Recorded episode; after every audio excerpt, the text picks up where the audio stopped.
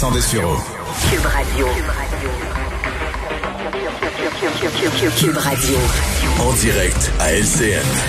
On retrouve euh, Mario Dumont dans les studios de Cube Radio à Montréal. Mario, en raison de la pandémie, il se faisait un moment qu'on n'avait pas vu les oppositions tirer à boulet rouge comme ça s'est fait aujourd'hui euh, sur le gouvernement. Euh, la question des purificateurs d'air, ça continue d'hanter le premier ministre et son ministre. Ouais. En fait, la question de la qualité de l'air dans les écoles n'aura jamais été réglée. Puis là, on arrive à la période de l'année où on va pouvoir ouvrir les fenêtres. Euh, il fait beau, l'air du printemps va rentrer. Donc, la, la, période critique aura été passée. Mais jamais on n'aura réussi à convaincre la population.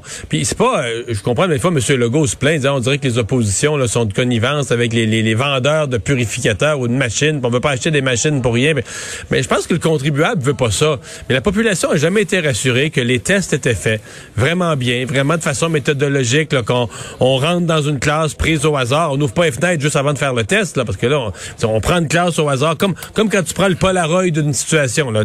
Les, comme les visites dans les, CHSLD qu'on voulait non annoncer. T'arrives, puis tu constates les choses comme elles, sont. Et ça, on n'a jamais eu ça pour rassurer la population. Euh, là, le docteur Arruda, aujourd'hui, qui se dissocie de ce que fait le ministre de l'Éducation en disant, mais la santé publique, on ne l'a jamais vraiment approuvé. Donc, place le gouvernement dans l'embarras sur une question où il est depuis euh, plusieurs donc, c'est vraiment une question, aura jamais, on n'aura jamais réussi à rassurer la population. Remarquez que ce qui est curieux du docteur Arruda, c'est si on, on est, est-ce qu'on peut le dire aux gens, est-ce qu'on craint qu'il y ait dans l'air des classes parce que l'air est mal purifié, transmission du virus. Et si oui, il y a ça, ben, le docteur Arruda, s'il pensait que c'était un facteur de transmission important, c'était son devoir d'aviser le premier ministre, puis d'aviser le public. C'est le premier ministre qui comprend pas. Fait que, tout le monde se protège, puis tout ça, mais je pense que dans le public, puis chez les parents, puis chez les enseignants, c'est resté une question qui laisse une, une drôle d'impression.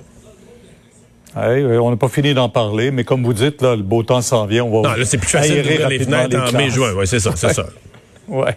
Euh, pas de Grand Prix cette année, ça, on s'y attendait de plus en plus, là, évidemment, à éviter la propagation du virus ou tout risque de propagation ou d'éclosion. Mais euh, c'est pas tout noir dans ce dossier-là, finalement. On reporte de deux ans, même si ça fait pas hmm. l'affaire de Québec solidaire, on l'a entendu aujourd'hui. Non, mais c'est une bonne solution dans son ensemble. À moi d'être carrément contre le Grand Prix. Mais ce matin, euh, je recevais la LCN, la présidente de l'Association des hôtels de Montréal, qui disait, écoute, c'est pas, c'est pas un petit apport économique. Pour les hôteliers, là, c'est une fin de semaine où c'est plein. Là. À 98 là, c'est plein partout à deux fois le tarif normal. c'est comme le Boxing Day mhm. pour les commerces. C'est l'année où tu sais, c'est la, journée où tu fais ton année, où tu fais ton, tu te permets d'aller chercher des marges de profit. Donc, et c'est pareil dans la restauration, c'est pareil dans certains commerces. Donc, c'est un gros apport économique. Qu'on aime l'activité ou pas. Il y en a qui sont maniaques de ça, il y en a qui trouvent ça bien plate, mais c'est pas important. Dire, on regarde l'activité pour sa valeur économique. Et je trouve que l'entente qu'on obtient, somme toute, on paye pas les pénalités. C'est-à-dire qu'on paye les pénalités, mais en payant de nouvelles années. Donc, euh, on paye pour quelque chose. On paye pour ajouter deux années au bout du contrat, donc deux années de retombées euh, supplémentaires qu'on paye peut-être un petit peu plus cher, mais beaucoup moins que si on avait dû payer. Là, c'est pour l'année en cours. Pour... Mhm. Nous, le Québec, on était signataire d'un contrat dans lequel on s'engageait à organiser un Grand Prix.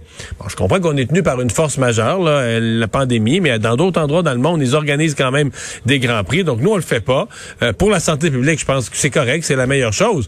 Mais l'entendre que il semble c'est le ministre Fitzgibbon qui a été instrumental pour négocier tout ça, je pense que dans l'ensemble, c'est, c'est pas pire partout. Ouais. On mise beaucoup, Pierre, sur le fait que celui du printemps prochain, là, on va mettre, même le fédéral va mettre des budgets de promotion. Les années touristiques 2020-2021 vont avoir été assez, euh, assez minables pour Montréal, assez faibles pour Montréal, pas de tourisme international. Donc, disons, on va vouloir un boost en début d'année prochaine. Ça va être bienvenu, certainement. Alors, on est mercredi, là, puis ça fait trois jours en ligne que Denis Coderre réussit à passer dans l'actualité. Euh, il est très présent euh, au lancement de cette campagne électorale euh, montréalaise. Ouais, je, je, veux dire que je suis assez étonné de ça. C'était vraiment préparé son affaire. Et ce matin, il présente deux candidats de calibre. Serge Sageville, qui est connu à Montréal, connu, bon, l'ancien vice-président de, de Québécois, connu dans le milieu culturel, etc. Mais surtout, Guillaume Lavoie, c'est parce que c'est un ancien candidat à la chefferie parti de Valérie Plante, Mhm.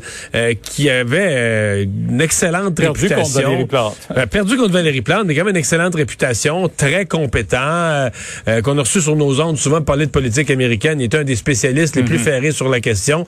Donc, on voit M. Coder présent sur le terrain, capable de faire la nouvelle. Euh, ce qu'on disait, là, le gars tout le temps tout seul, mais le recrute des, recrute des candidats euh, de prestige. Donc, je pense que même que dans l'entourage de Valérie Plante, on est un peu bousculé. On pensait pas que Denis Coderre allait arriver aussi près, aussi fort, aussi vite.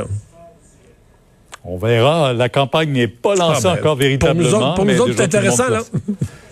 Oui, oui, oui, ça commence à l'être pas mal. Merci Mario. Demain, 10h sur Au. LCN. Au revoir. Alors Vincent, ben nouvelle là, qui va être annoncée demain à 13h, conférence de presse de, de nos notre trio santé, mais celle-là va être très suivie, je pense. là. Oui, annonce majeure demain à 13h, alors que le gouvernement du Québec va dévoiler demain donc les détails du plan de match pour vacciner la population en général, là, incluant les détails sur la prise de rendez-vous. Alors demain 13h, on saura qu'est-ce qui s'en c'est quoi la questions, prochaine c'est- étape. Une des questions, c'est est-ce qu'on va dire c'est trop de monde, on peut pas, on peut pas ouvrir les sites internet vont planter. Est-ce qu'on va créer des sous-groupes ou une façon de segmenter ça? Est-ce qu'on va faire les 45 là, qui n'ont pas été vaccinés ou on va vraiment juste dire ben, à partir de telle heure euh, on ouvre au complet? Parce que Mario, juste te dire euh, au stade olympique là, un peu plus tôt aujourd'hui, à partir du 5 mai, là, donc la, la, la moitié de la semaine prochaine, tout est libre. Là. Enfin, il y a des plages horaires du matin au soir tout le temps, et dans les dernières heures, il s'est ajouté des doses de sorte que là c'est dès dimanche, le 2 mai, où toute la journée est libre au stade olympique, de sorte que là, ça D'après moi, bon, d'après moi, là, au grand public, ça va être ouvert à partir du week-end. du moins pour une partie. Soit lundi ou soit dès le week-end. Mais ça pourrait arriver euh, assez vite. Alors, euh, évidemment, ce sera suivi de très près et on suivra ça pour vous demain, 13h. Non, puis ça va, euh, tu sais, parce que là, on a eu, euh, il y avait eu des grosses journées, là, 85, 90 000, mais là, cette semaine, la vaccination est un peu ralentie parce que les gros coups d'AstraZeneca sont passés. Les pharmacies sont au ralenti à cause des retards du fédéral. Les, les doses de Moderna qui sont pas, je pense, sont arrivées ce matin. Mais le retard d'un dose de Moderna, ça ralentit les pharmacies. Les entreprises, ben là, c'est pas encore commencé. Mais là, si on commence la population en général, que là, on a du Moderna pour les pharmacies, qu'on a du Pfizer en masse, qu'on a les entreprises qui commencent à vacciner la semaine prochaine, à mon avis, on va revoir des gros chiffres. Là. Il faut dire que Christian Dubé disait avoir été un peu surpris à quel point il y a peu de gens qui se sont inscrits avec euh, euh, les proches aidants, par exemple, ceux qui ont des maladies chroniques. Donc, il faut peut-être aller un petit peu plus vite que prévu avec la population en général. C'est pas une mauvaise nouvelle. Au moins, on moi, aura. ce qu'on- euh, me dit, c'est que par exemple, là, les malades chroniques, là, ceux qui étaient vraiment inquiets, qui, sais, qui ont des maladies, qui ont peur de la COVID parce que ils sont vraiment dans des, euh, des situations euh, plus inquiétantes.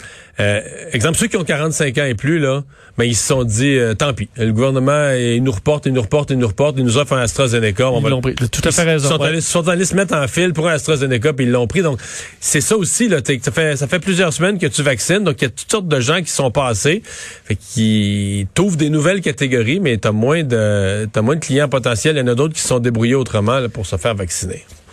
Merci Vincent, merci à vous d'avoir été là. On se donne rendez-vous demain 15h30 pour une autre émission. C'est Sophie Durocher qui s'en vient. Bonne soirée.